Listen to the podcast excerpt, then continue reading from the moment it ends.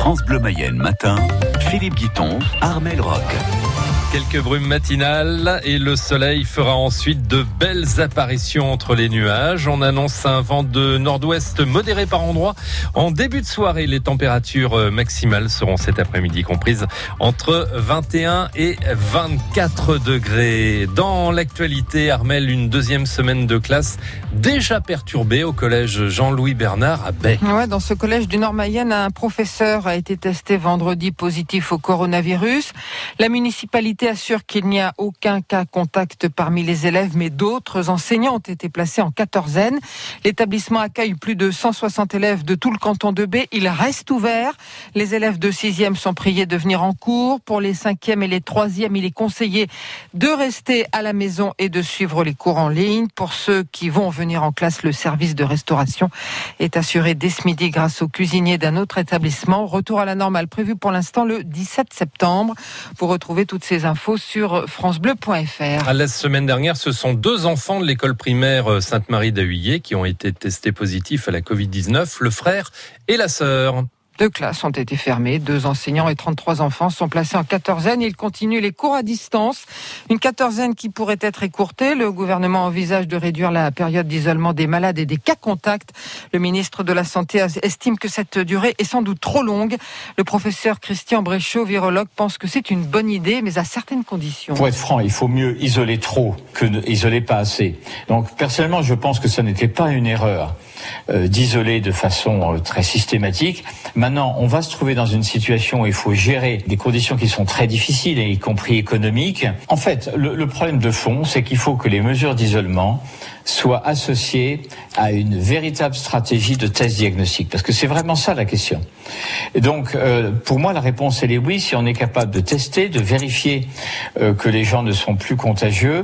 Et là, ça pose vraiment la question des tests, et en particulier des tests salivaires, pour essayer d'aller beaucoup plus vite. Avec près de 25 000 nouveaux cas en trois jours, l'épidémie de Covid-19 continue en France de gagner du terrain. Le Conseil d'État a entériné une grande partie, en grande partie, pardon, les arrêtés préfectoraux imposant le port du masque généralisé à Lyon, à Villeurbanne, Strasbourg et dans 12 autres villes du Bas-Rhin. À Laval, les étudiants sont de retour. Après cinq mois d'arrêt, l'IUT reprend vie. Les classes et le rue se remplissent. Les règles sanitaires sont strictes. Un port du masque sur tout le campus. Un siège sur deux condamné en amphi et au restaurant universitaire, mais aussi dans les résidences, Lila Lefebvre. Crise sanitaire ou pas, Thomas retrouve sa chambre U en plein milieu du campus. Euh, un logement, un studio.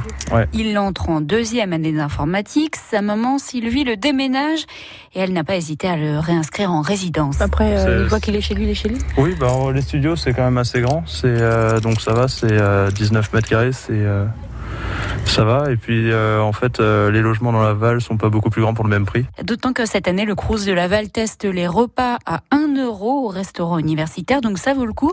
Même si pour certains, se réinstaller en collectivité, ça fait bizarre.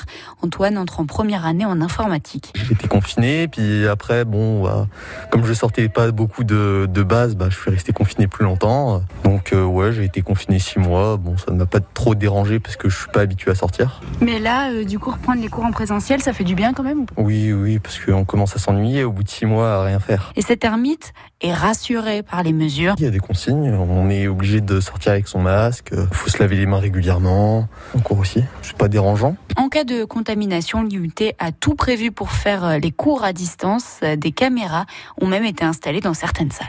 Et la rentrée à l'IUT de Laval, on va y revenir après le journal de 8 heures avec notre invité Laurent Poisson. Il est le directeur de l'IUT.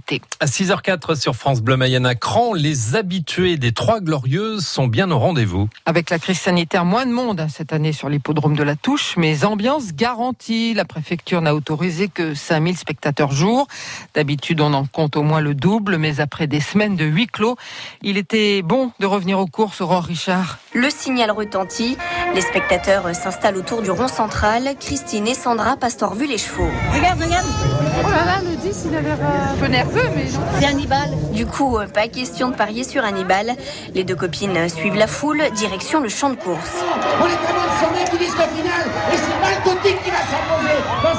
Ah, il y a de l'ambiance en tribune. C'est exactement ce qui plaît à Jean-Claude, un habitué des Trois Glorieuses. Depuis euh, l'âge de 14 ans, donc ça fait au moins Allez, 50 ans, plus de 50 ans que je viens de course. Au début, je venais avec les parents, oui.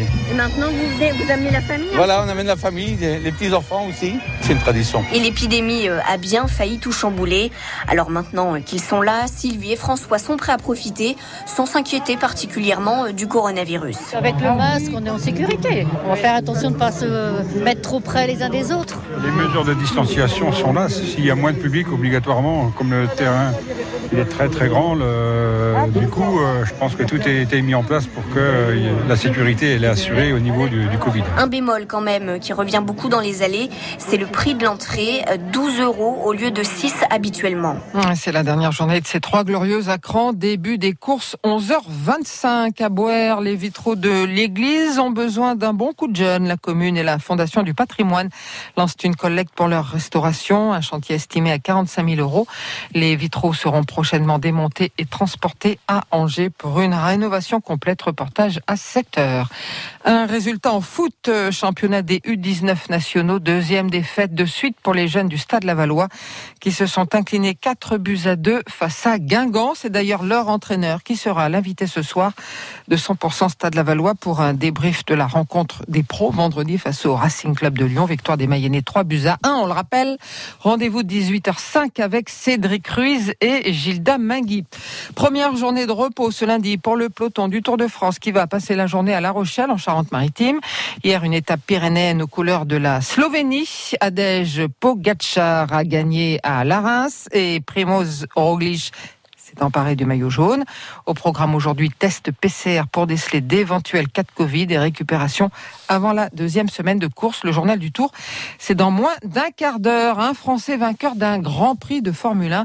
Ça valait le coup d'en parler, Philippe, parce que ça fait 24 ans qu'on même. attendait ça. Le jeune Pierre Gasly entre dans l'histoire en remportant le Grand Prix d'Italie à Monza.